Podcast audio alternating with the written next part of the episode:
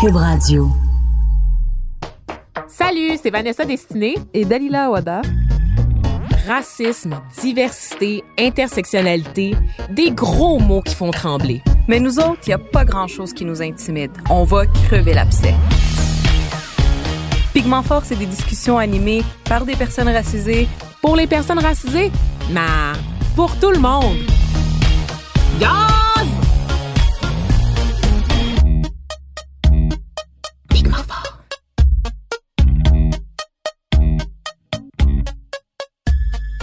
Allô tout le monde! V to the D in the place. Ça, c'est ma façon gangsta de dire ici Vanessa Destinée. Merci d'être là. Euh, de retour dans nos studios habituels. Et aujourd'hui, je retrouve ma promise. Dalila Girl, comment ça va cette semaine? Ça va, Vanessa? Merci. oh, wow! Ça sonne très, très naturel. On y croit.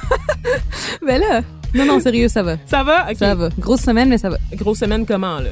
Ben, l'année est en train de, de Ah, finir. Fait que là, c'est comme euh, les derniers mille, puis on essaie de finir plein d'affaires en même temps, puis... tu sais, Ton de- mémoire de maîtrise. Genre. Ton- Oui? Ah, ça, c'est le fun quand Yes. l'invité qu'on n'a pas encore présenté se joint à la conversation. Fille, fille, assis-toi, on va te présenter en bonne et due forme tout à l'heure, OK? It's not your time to shine. Je Please take a seat. C'est tellement white de ma part.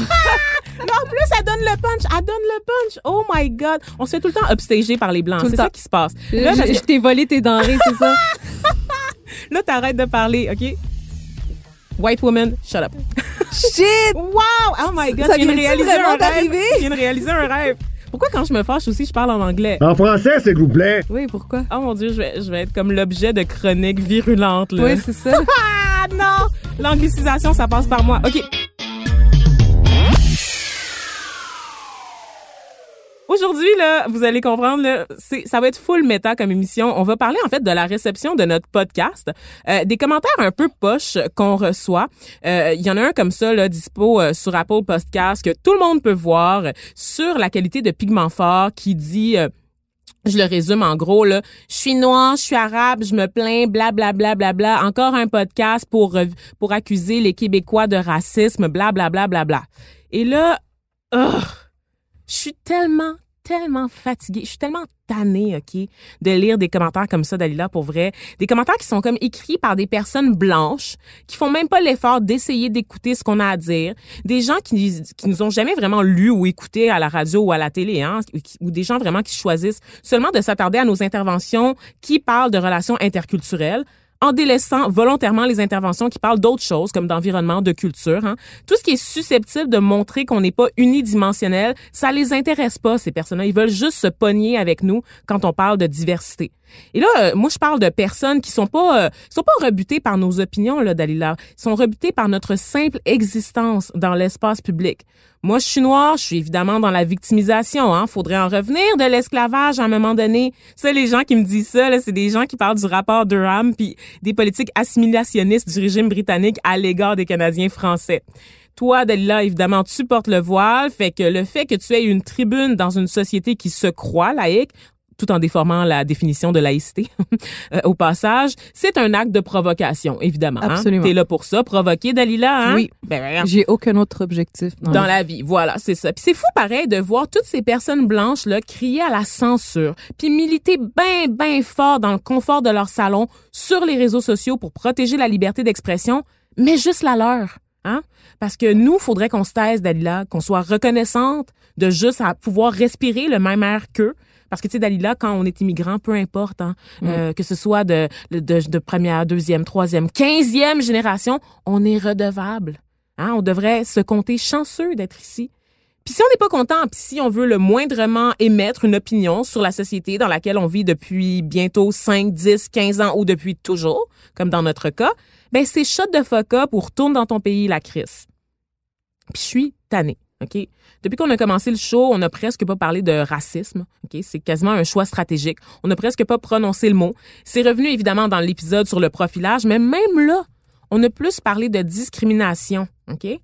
La diversité, on voulait pas la limiter uniquement à cette question superficielle-là qu'on voit dans les autres médias. Bon, les Québécois sont-ils racistes ou sont-ils pas racistes, hein? On le fait pas le procès des Québécois francophones blancs de souche dans notre podcast.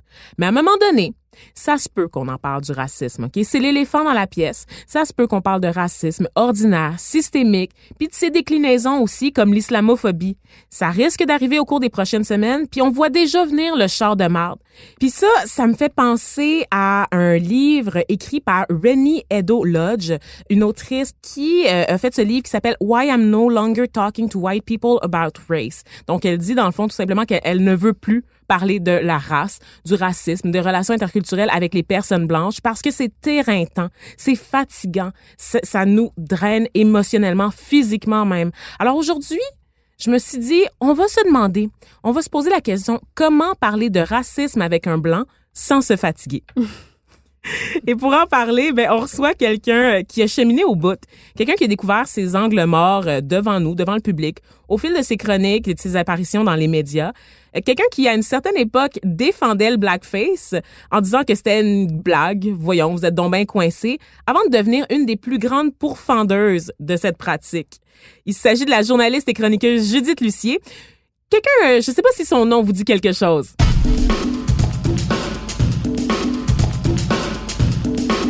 Pigmenté, pas pigmenté, c'est l'heure de l'inviter. Judith Lucier, on a pu te lire dans Urbania, dans le journal Métro. Aujourd'hui, tu écris dans la presse. On t'a entendu aussi à la radio à CIBL à 98.5, à la radio de Radio-Canada. Sur les écrans, on a pu te voir à C'est juste du web et dans Les Brutes. Puis il n'y a pas si longtemps, tu as publié On ne peut plus rien dire, un livre qui est aujourd'hui finaliste au prix des libraires dans la catégorie Essai. Yay! tu organises depuis un bout aussi le Cabaret des sorcières, un cabaret de numéros à saveur féministe. Merci d'être avec nous. C'est un tellement grand plaisir et privilège. Vous comprenez donc la blague du début quand on disait qu'elle essayait de nous upstager puis qu'il n'y a pas moyen de parler entre races. Ici, il y a toujours un blanc pour s'en mêler. Merci vraiment, Judith, d'être là aujourd'hui avec nous. Puis là, Judith, là, la question là, qui nous fait capoter, qui nous taraude, pourquoi c'est compliqué de même de parler de racisme avec des personnes blanches? Parce qu'on est susceptible. on est susceptible, puis je pense qu'on veut pas être des mauvaises personnes. On a entendu dire que le racisme, c'était vraiment pas beau. Puis euh, quand il est question de racisme, soudainement, c'est comme si ça disait qu'on était des mauvaises personnes. Puis on est très euh, rapide sur la gâchette à, prendre ça sur nous comme, euh, comme une offense. Puis souvent, je dis, tu sais, ça fait de la peine se faire traiter de raciste, ça fait mal, c'est douloureux, c'est pas le fun, mais c'est encore moins le fun de vivre du racisme. Mais ça, on, se rend rarement euh, là dans notre cheminement. Puis souvent, euh, on a de la difficulté aussi à avoir de l'empathie pour des tout ce qui tout ce qui concerne les micro-agressions notamment là, on a de la difficulté à voir comment ça peut être une agression. Euh, puis puis c'est les choses les plus difficiles à dénoncer parce que c'est des choses qui, même pour une personne qui vit des, microagressions, moi, je, je parle de mon expérience, mettons, comme lesbienne ou comme femme, c'est dur à dénoncer dans, dans la vie en général parce que c'est jamais assez vraiment gros pour être dénoncé. Puis quand tu le dénonces, tu as toujours l'air de la personne susceptible qui voit des problèmes où est-ce qu'il n'y en a pas. Sauf que les gens qui vivent pas ces microagressions-là peuvent pas s'imaginer que euh, à quel point ça peut être lassant et irritant à la longue, comme expliquait une personne blanche de fermer sa gueule à un moment donné. Hmm.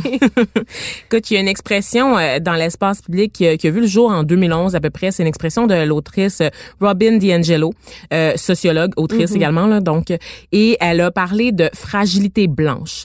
Cette façon, en fait, qui, qui est peut-être le mécanisme de défense des mhm. personnes blanches euh, lorsqu'il faut aborder les questions de racisme, de discrimination dans la société. Euh, quelque chose qui les rend hostiles à toute discussion à ce niveau-là. Mhm.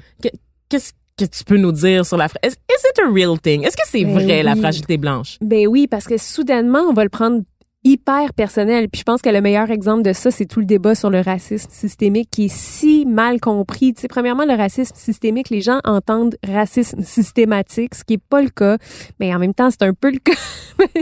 Puis ils vont, ils vont, ce qu'ils vont entendre là, tout de suite, c'est ils vont dire les Québécois sont pas racistes. Euh, ils vont dire les Québécois sont. C'est pas vrai qu'il y a plus de racisme au Québec qu'ailleurs. Euh, ils vont dire euh, on va trouver toutes sortes de, hum, stratégies pour s'en sortir, pour pas être les personnes ciblées par la critique, alors que dans le fond, tout ce, tout ce qu'appelle cette expression-là, c'est un, une,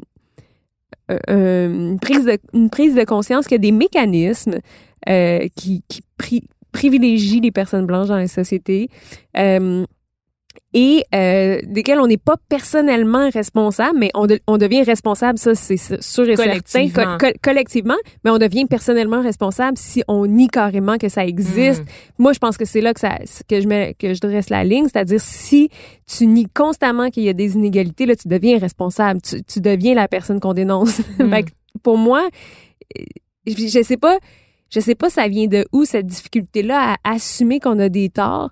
Mais pour moi, je trouve que c'est beaucoup plus facile d'assumer qu'on a des torts que de faire que de détourner l'attention ou de, de, de, détourner les critiques en disant euh, mais non on n'a rien à, se reprocher c'est impossible en fait c'est dans son, ton livre l'autrice euh, Robin DiAngelo elle explique que on a tendance à chercher à préserver le, le sentiment des blancs. tu sais, au-delà des, des, sentiments des minorités, c'est vraiment l'inconfort des blancs qu'on tente le plus possible de, de ménager un peu d'une certaine façon. Ça avec les hommes aussi. Mm-hmm. Tu sais, on fait ça dans le féminisme beaucoup, oui, mais il faut impliquer les hommes. Faut pas dire aux hommes, faut, faudrait pas que les hommes se sentent. Euh, Hashtag not all men. Oui, c'est ça. Faudrait pas que les, les, hommes se sentent visés. Faudrait pas que ça détruise l'estime des garçons. Faudrait pas que.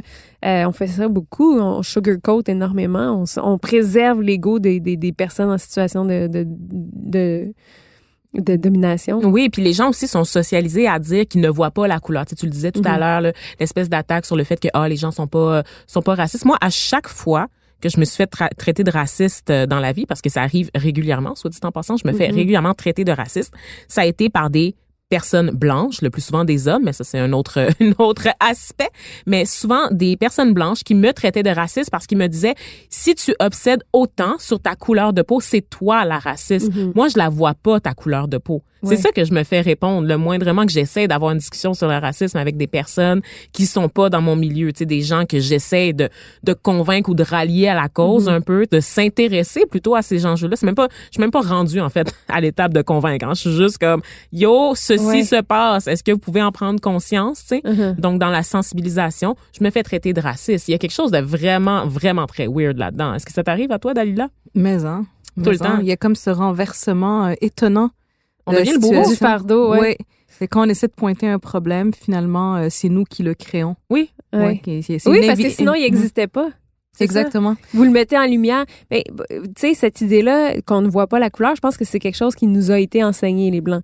On nous a dit, faut pas voir les couleurs, faut pas discriminer. C'est la façon de combattre le racisme. Oui, puis je pense que, tu sais, encore, je reviens. Moi, quand j'essaie de comprendre les oppressions des autres, je, ramène toujours à mes propres oppressions. Puis je pense que ça m'aide à comprendre. Mais par rapport à l'homosexualité, par exemple, en, en 69, on disait ce qui, ce qui se passe dans la chambre à coucher, ça nous regarde pas. Puis c'était la façon qu'on avait trouvé en 69 pour que les gens disent ah c'est vrai, ça nous regarde pas pour décriminaliser l'homosexualité. Mais si on prend cet argument-là aujourd'hui, il n'y a plus rapport parce que ça, résumerait ma vie amoureuse et affective à quelque chose qui devrait être condamnée à la chambre à coucher, mm. alors que moi, je revendique que ma vie affective et amoureuse, je puisse la vivre euh, de, de, manière aussi ouverte que quelqu'un d'hétérosexuel. Ben oui, c'est un argument qu'on entend tout le temps. Ben là, pourquoi? Moi, je le dis pas que je suis hétérosexuelle. C'est comme, t'es es partout, là, t'es la norme. T'as pas besoin de le dire. Exactement. C'est pas surprenant. Exactement. Puis je pense que les blancs, c'est l'apprentissage qu'on a fait dans les années 70 qu'il fallait pas discriminer, il fallait fallait traiter les personnes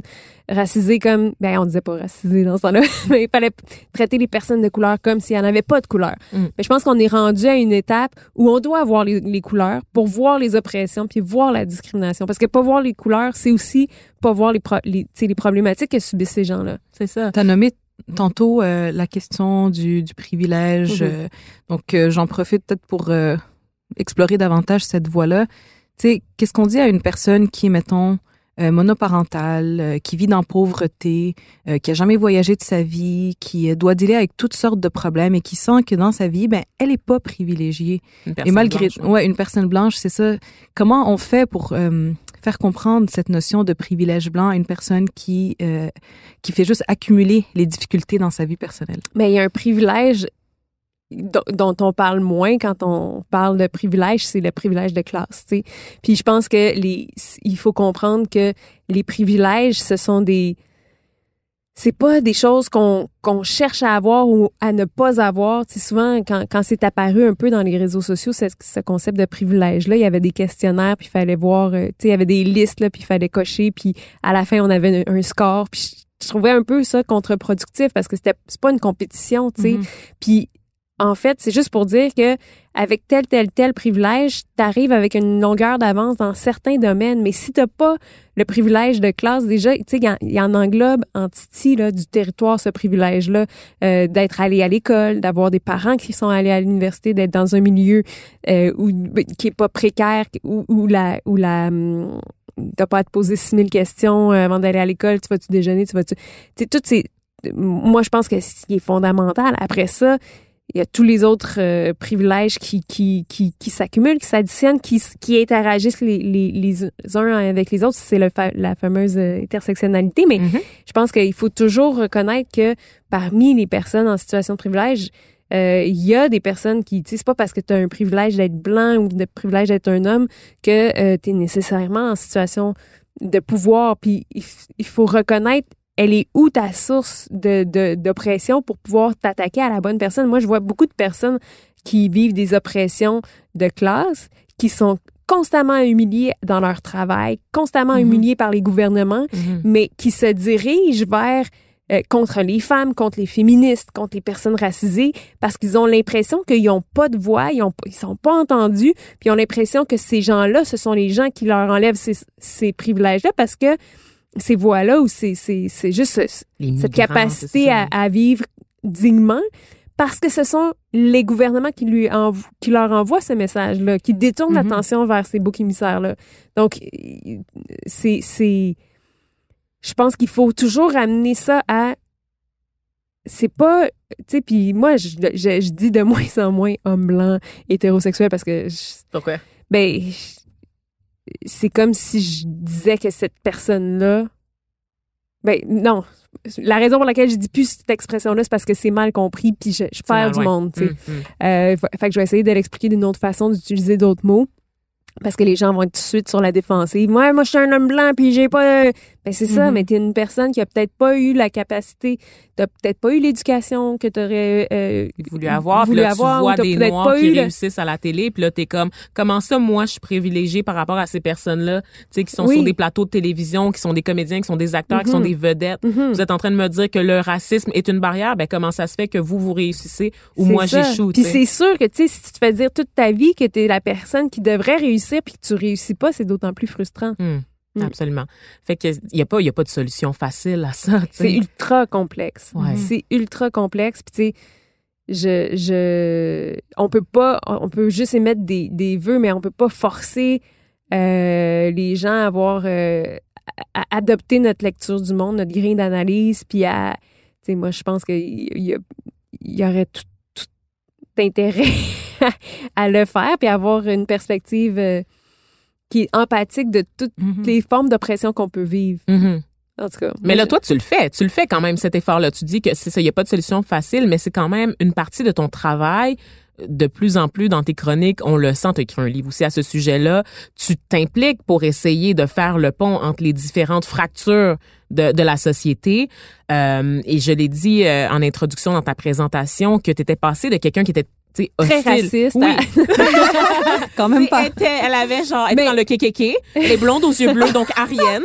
Vous avez compris. mais, mais, pour, mais, mais pour le vrai, pour le reconnaître, je, je- ça doit être nommé. Je, je pense que je viens d'un milieu relativement raciste.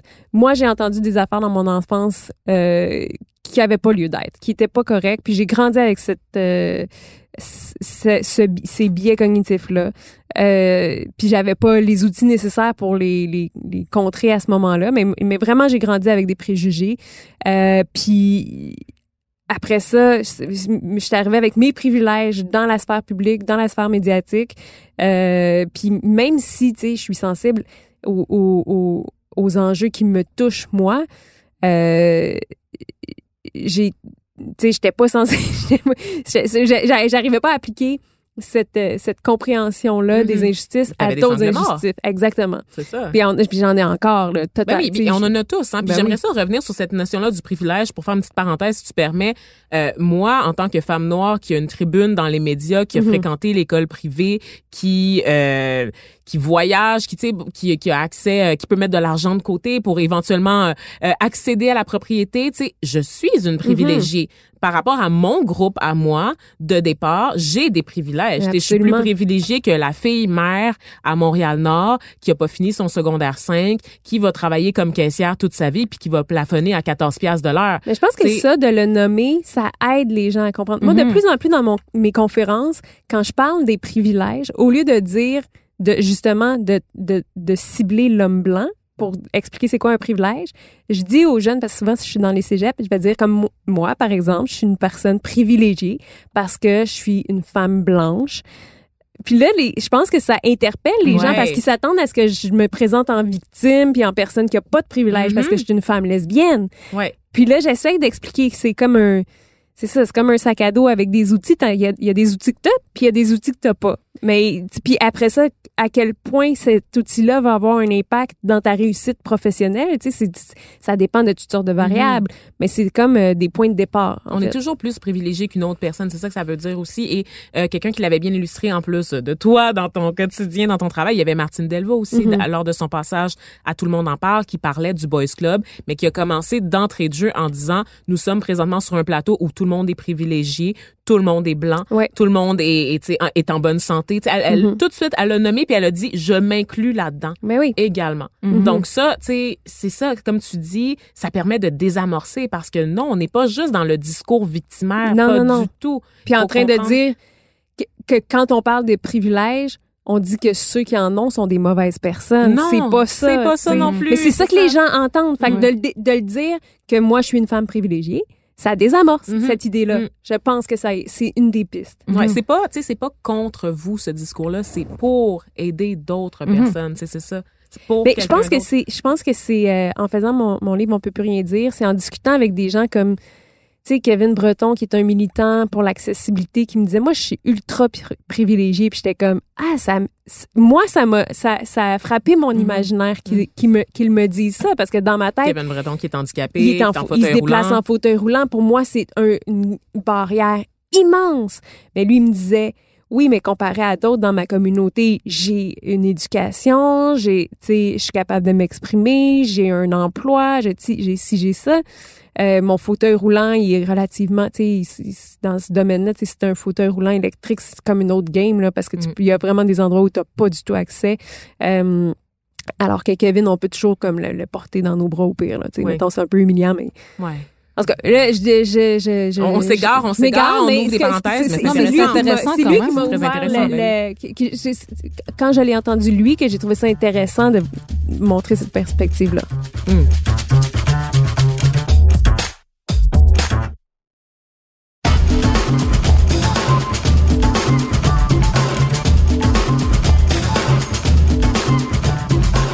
Moment un peu cheesy.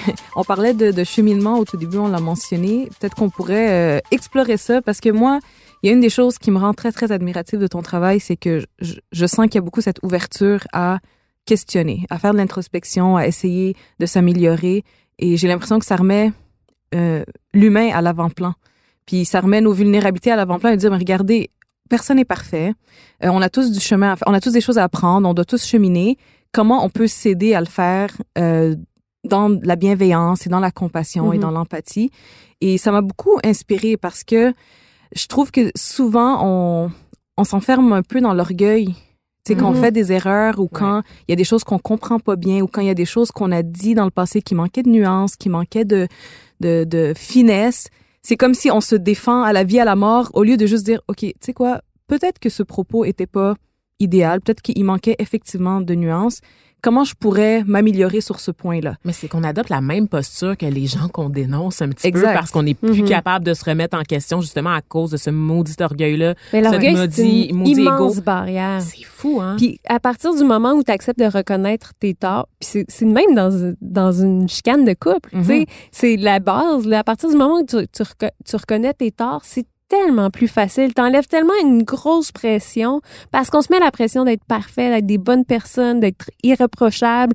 Puis à partir du moment où tu t'enlèves ça, tu, tu, deviens la bonne personne que tu souhaites être. En quelque sorte, là, je veux pas dire que je, suis une super héroïne, mais tu sais, moi, je sais que quand, quand il y a eu la première, euh, mon premier texte sur le blackface, mm. où je m'en, je m'en prenais à une militante. Je t'aimais pas. D'une manière, ben non, je comprends, parce que c'était ultra agressif, c'était ultra ignorant. Puis cette personne-là, je me suis attaquée à elle d'une manière qui était complètement injuste. Et elle avait pas la tribune que elle avait, toi, tu Non, puis je pense que j'avais pas une très bonne lecture des dynamiques de pouvoir non plus mm. à ce moment-là. Moi, je pensais pas que j'avais des pouvoirs. Fait que je pensais pas que, je, en m'en prenant à elle, je l'écrasais. C'est après ça, quand j'ai vécu, moi, ce genre de, de putsch-là, ou de, de, pas de putsch, mais de, mm. d'attaque médiatique, que je l'ai vécu, que j'ai compris c'était quoi, qu'est-ce que j'avais fait vivre avec, à cette fille-là que premièrement mais je m'en mais je m'en suis voulu je me suis excusée j'ai j'ai euh, j'ai fait je sais pas si ça a été habile à ce moment-là, de la façon que je me suis excusée ou de, j'ai hmm. voulu faire amende honorable. Peut-être que je serais plus habile aujourd'hui, mais peu importe. Je, je, je, et, et, et après ça, je peux pas m'en vouloir toute ma vie puis m'auto-flageller pour le reste de mes jours. Je hmm. peux juste être, essayer de, de plus avoir cet orgueil-là qui s'est mis dans mes jambes, dans les jambes de mon jugement, puis de ma compassion, tu sais. Puis un piège qu'on oublie souvent, c'est que quand on s'attend à la perfection des autres, mhm. on est en train de s'enfermer nous-mêmes. De se piéger à complètement. parce que le jour où nous, sans faire exprès, on va manquer de nuances, on va, se tromper, oui, oui, oui. mais watch out, ben on va subir la même chose que les autres. Oui, oui. c'est pour ça qu'il faut laisser l'espace aux gens de grandir. Puis il me semble que c'est la base de, de ce qu'on fait. Quand on dit, ben regardez, euh, le racisme, c'est ça, le privilège blanc, c'est ça. On veut que les gens comme se questionnent là-dessus, cheminent là-dessus mais on veut pas leur laisser le temps euh, d'évoluer, de, de, comprendre des, des, certains concepts qui sont difficiles, qui viennent tout juste de d'arriver. C'est euh, l'aspect très classiste de, du militantisme en général, là, où est-ce que tu as des gens qui ont comme euh, trois années de bac plus une maîtrise à l'Institut Simone de Beauvoir en études féministes. Là, ils te sortent un, truc de Judith Butler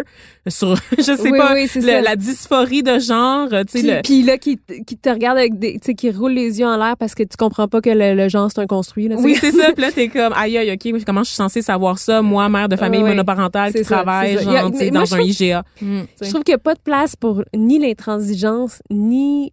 Euh, ben, c'est deux formes d'intransigeance, en fait. Une mm-hmm. intransigeance pour le fait que les gens euh, puissent faire des erreurs, puis une intransigeance pour le fait que euh, c'est pas, pas tout le monde qui, qui, qui, arrive au même niveau d'éducation sur différents enjeux, tu sais. Euh, Peut-être que sur les enjeux trans, euh, je, je, je, connais une coupe d'affaires de plus que vous mm-hmm. euh, sur les enjeux euh, de race. Tu sais, je, je, je pense qu'on peut tous apprendre mm-hmm. les uns les autres mm-hmm. puis euh, prendre pour acquis. Finalement, c'est l'envers d'une même médaille. Si tu as d'un côté des personnes blanches qui refusent d'écouter euh, ce que des personnes racisées ont à dire, mais de l'autre côté, tu as aussi des personnes racisées qui portent des blessures. Ça, c'est évident, eh ça s'explique, mais qui euh, sont prêts à sortir le bâton pour n'importe quoi, puis à, mm-hmm. comme on dit, canceller une personne qui a dit ah, un propos qui est pas correct. Le cancel culture. Oui, c'est ça, c'est l'envers d'une même médaille. Là, je vais l'expliquer pour les auditeurs qui savent pas c'est quoi là, mais le call out culture, c'est par exemple le fait d'apostropher quelqu'un sur les réseaux sociaux généralement, euh, quelqu'un qui aurait dit, oui, quelqu'un qui aurait dit effectivement quelque chose de problématique, de l'apostropher publiquement sur les réseaux sociaux en lui demandant de se rétracter ou de faire euh, un, un, acte de pitance là, tu sais, de vraiment de, de s'excuser, sans, sans laisser le temps à la personne d'absorber, de réfléchir, de comprendre ce qu'elle a fait de mal. En fait, c'est tout de suite elle est call out et généralement ben ça amène une espèce de mobilisation qui se transpose sur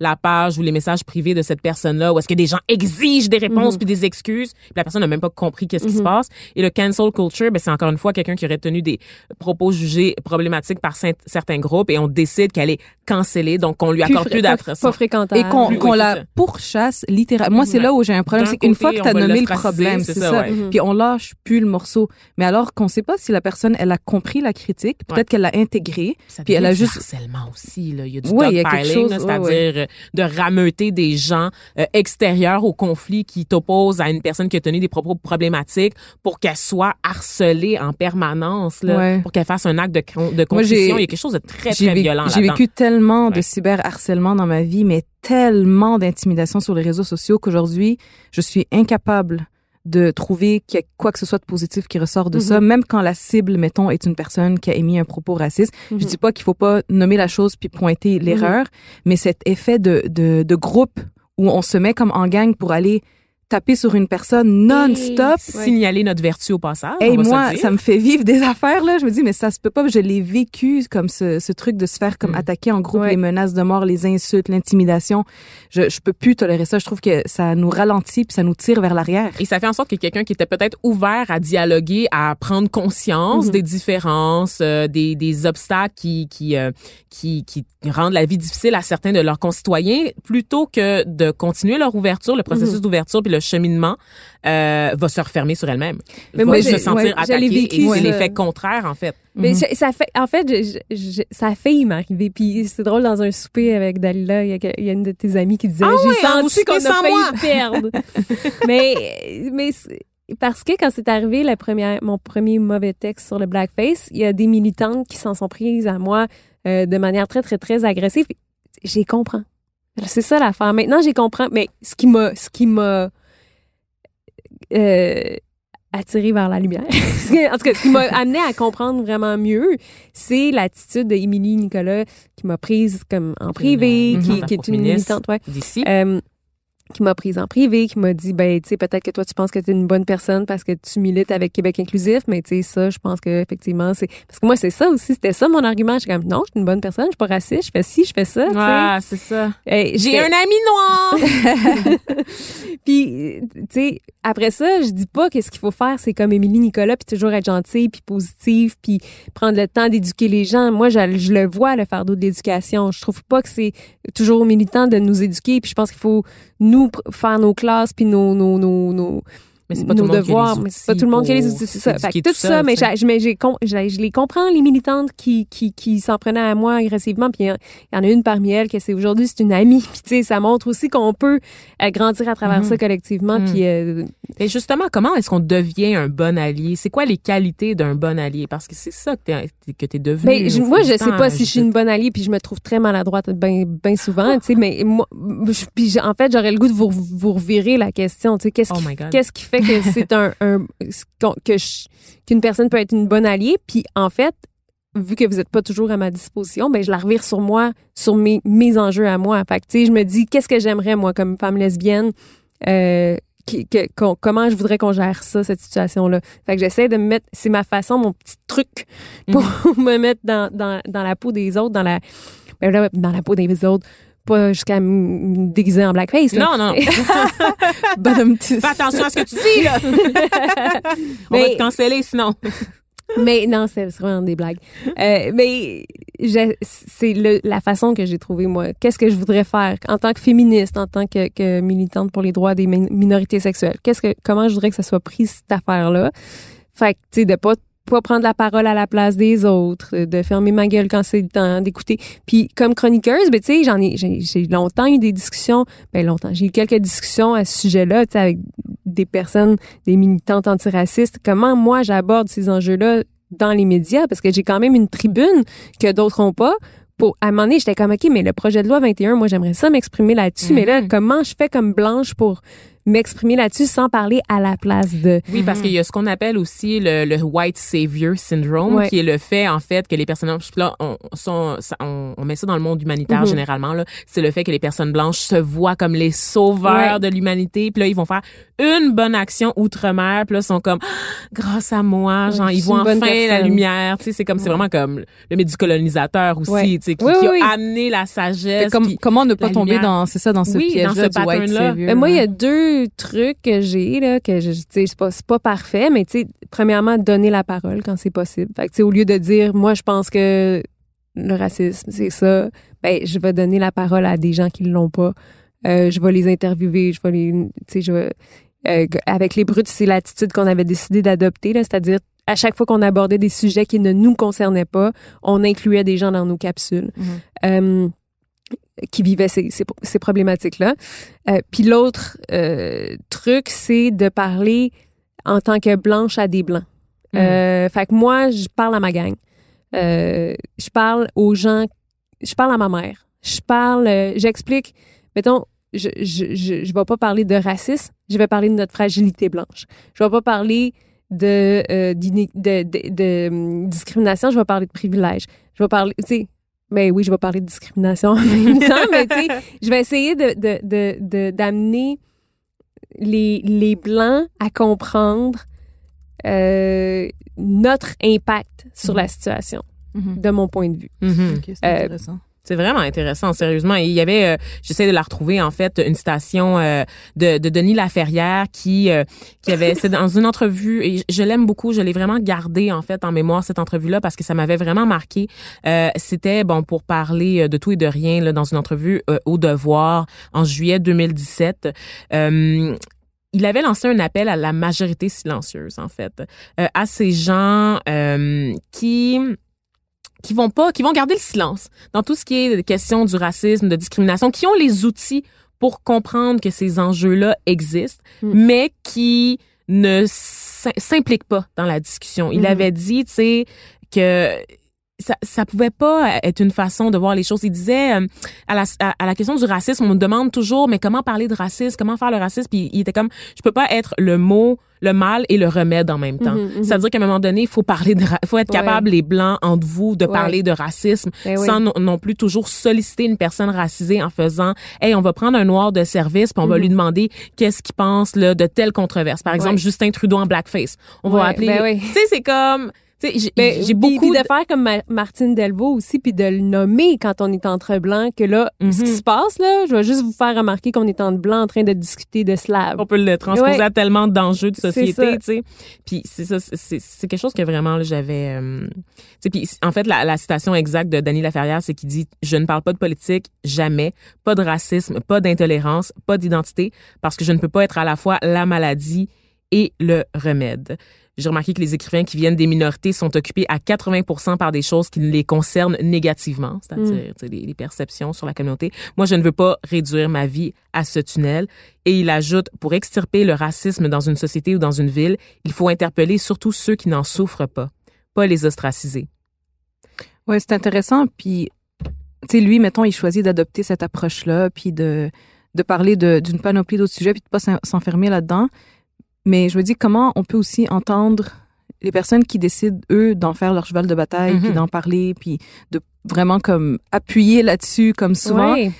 Il y a quelque chose là aussi à apprendre, c'est que Dany Laferrière, selon son profil d'écrivain, selon sa personnalité, il a Mhm. choisi une certaine voie. Puis il y a d'autres militants qui choisissent d'autres voies. Bien qui sûr. disent, non, je veux juste. Puis c'est ça qu'on devrait peut-être arriver à dire, c'est que ces différentes approches sont légitimes, sont correctes. Ouais. Absolument, absolument. Puis le, le but, je pense, de Dany, c'était pas de critiquer Mhm. ceux dont, qui, qui font, Mais, euh, mais moi qui font aussi. ces combats-là, c'est de dire, à un moment donné aussi, vous pouvez pas réduire les gens à ça non Exact. plus. Je pense que c'est ça. C'est que la personne racisée devrait pouvoir avoir le choix. Mhm. Exact. Mais moi, je pense que les Blancs, on a tendance à mettre de l'avant des personnes racisées qui ont des discours réconfortants. Ah, Mhm. qui font notre affaire. Fait Absolument. Ça, moi, tu sais, je sais pas comment lutter contre ça. Je suis pas en position de, de, de pouvoir par rapport à qui a une chronique, qui a une émission, qui, euh, tu sais, fait que je peux, je, je, je, je suis limitée, mais j'ai- j'aime ça entendre des- discours dérangeants qui me challenge. Mon, petit terrain de, de jeu là présentement, c'est le cabaret des sorcières. Donc j'essaie d'avoir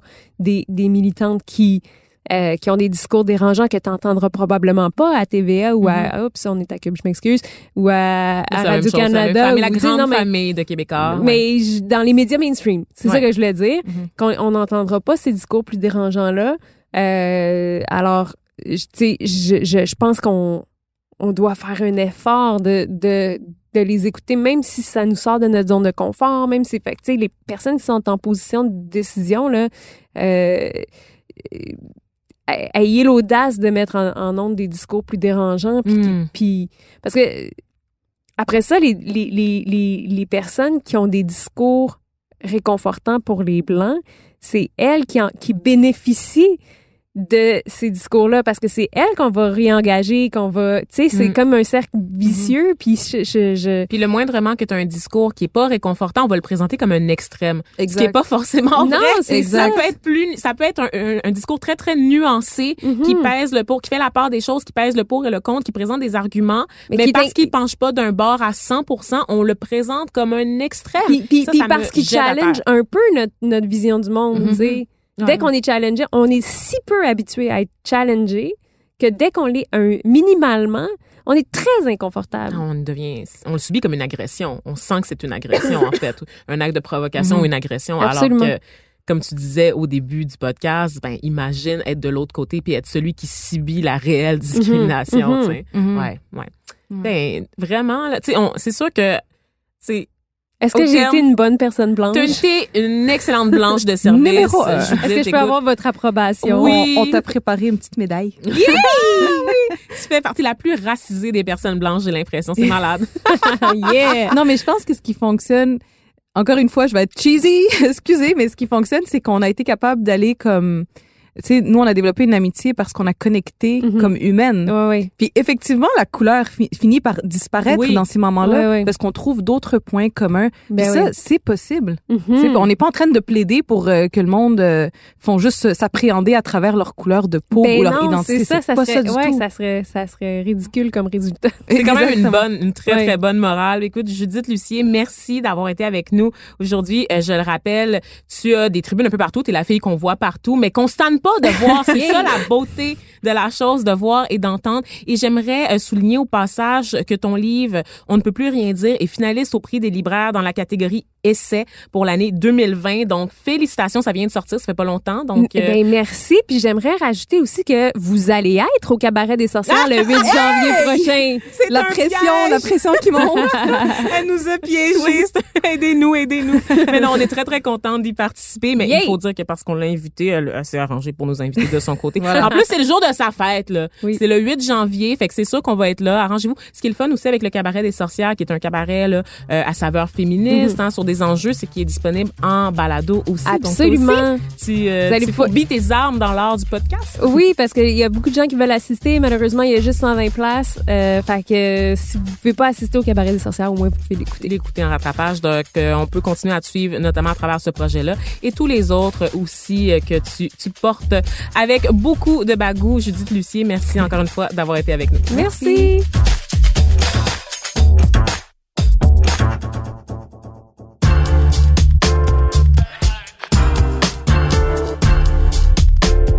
Le chouchou de la semaine. Aujourd'hui, le chouchou de la semaine, euh, ben en fait, on en a deux. On a décidé d'être funky, on a décidé de spice things up un petit peu. On a un chouchou qui nous est présenté par Dalila et aussi par notre invité du jour, Judith Lucier. Dalila? Oui, c'est une pièce que je suis allée voir euh, il y a quelques jours au théâtre aux écuries qui se nomme Faire la leçon. Donc euh, là, il y a des présentations jusqu'au 29 novembre. Puis en gros, c'est euh, l'histoire de quatre enseignants qui tentent de, de survivre dans un milieu scolaire où les sensibilités et les opinions euh, pullulent. Et donc eux autres essaient de faire leur chemin là-dedans, de pas de pas vexer, de pas faire d'erreurs. Et on voit toute le en fait, on voit toute leur vulnérabilité avec ça, puis tous les trucs qu'ils déploient pour dealer avec ça. Euh, j'ai quand même apprécié. Pas, euh, il y a des affaires que moi j'étais comme ok non ça aurait pu aller plus loin ça aurait pu être tourné mais je pense quand même que la pièce vaut la peine et on rit un bon coup il y a des passages qui sont très très drôles C'est hot. ouais donc au théâtre aux écuries jusqu'au 29 novembre Mhm, qui est le théâtre en face de chez nous, de chez mon papa. ah ouais? Oui, c'est ça. Je voulais juste plugger ça. En fait, je voulais juste m'intégrer dans la conversation en, en Comme d'hab. Et Judith, en plus, toi aussi, euh, t'as vu, euh, la... ben, en fait, tu participes au projet de faire la leçon euh, d'une certaine façon. Été expliquer? invitée à, à m'exprimer, ma- à exprimer ma pensée euh, de femme privilégiée. C'est le running gag. Ouais, donc, c'est ça. Donc, à faire la leçon. Je- oui, je sais, je une sais même pas encore ça ok, va être c'est quoi ça, c'est embryonnaire. participation. Ouais. Fait que d'ici le 29 novembre, on va te voir à un moment donné au théâtre Les Écuries. Tu vas présenter un petit quelque chose avant Ouais. la, une des représentations. Je ça? fasse ça dans ma liste de choses à faire. OK, ah ouais, ah ouais. Puis t'as vu un, un, un film que je dois voir, en fait, que- qui m'intéresse, qui a fait beaucoup jaser parce que c'est le choix du Canada pour euh, représenter le pays aux Oscars. C'est Antidote. Antidote! Oui, je suis allée le voir logiciel Antidote. Antidote qui est vraiment malade, sérieusement. Vraiment là. une belle leçon de grammaire. euh, le Non. film Antigone de Sophie Doras. Voilà. Euh, j'ai adoré ça. J'ai adoré la, la, la façon dont elle a adapté la pièce de théâtre euh, à la réalité contemporaine.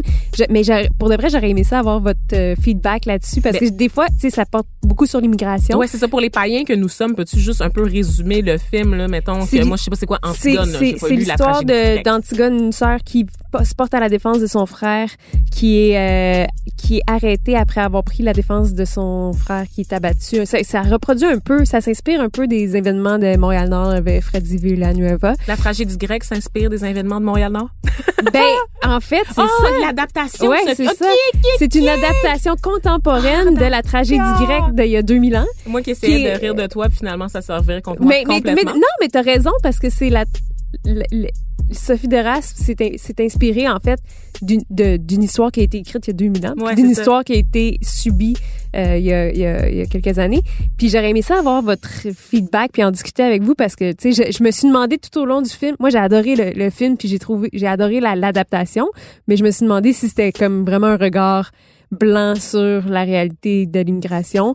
Euh, fait que c'est ça. Fait que je le mets, je le mets, je le mets sur ma watch list. Vous- sur votre liste à, à, à, à- regarder et approuver. Oui, j'écoute ça, puis je te fais une critique pour le prochain épisode de Pigment Fort, donc t'auras pas le choix de l'écouter, Yes. Judith. Même si t'es pas feature dedans, je vais faire Même ma si critique. ça parle pas de moi. Exactement, de toi, femme blanche privilégiée, on le rappelle, hein, parce qu'on Oh l'a pas assez rappelé. Encore une fois, merci d'avoir été euh, avec nous aujourd'hui. Puis merci à vous, chers auditeurs. Euh, on a des bonnes nouvelles du côté de Pigment Fort. On a fait notre entrée sur le palmarès canadien.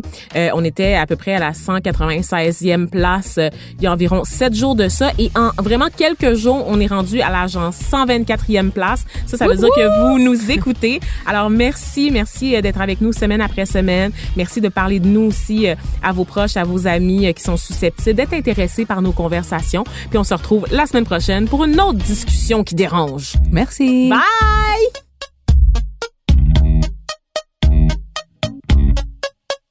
À la recherche et à l'animation, Dalila Awada et Vanessa Destiné. Au montage, Philippe Séguin. À la réalisation, Bastien Gagnon La France et Vanessa Destiné. Pigment Fort, c'est une idée originale de Vanessa Destiné et c'est une production Cube Radio.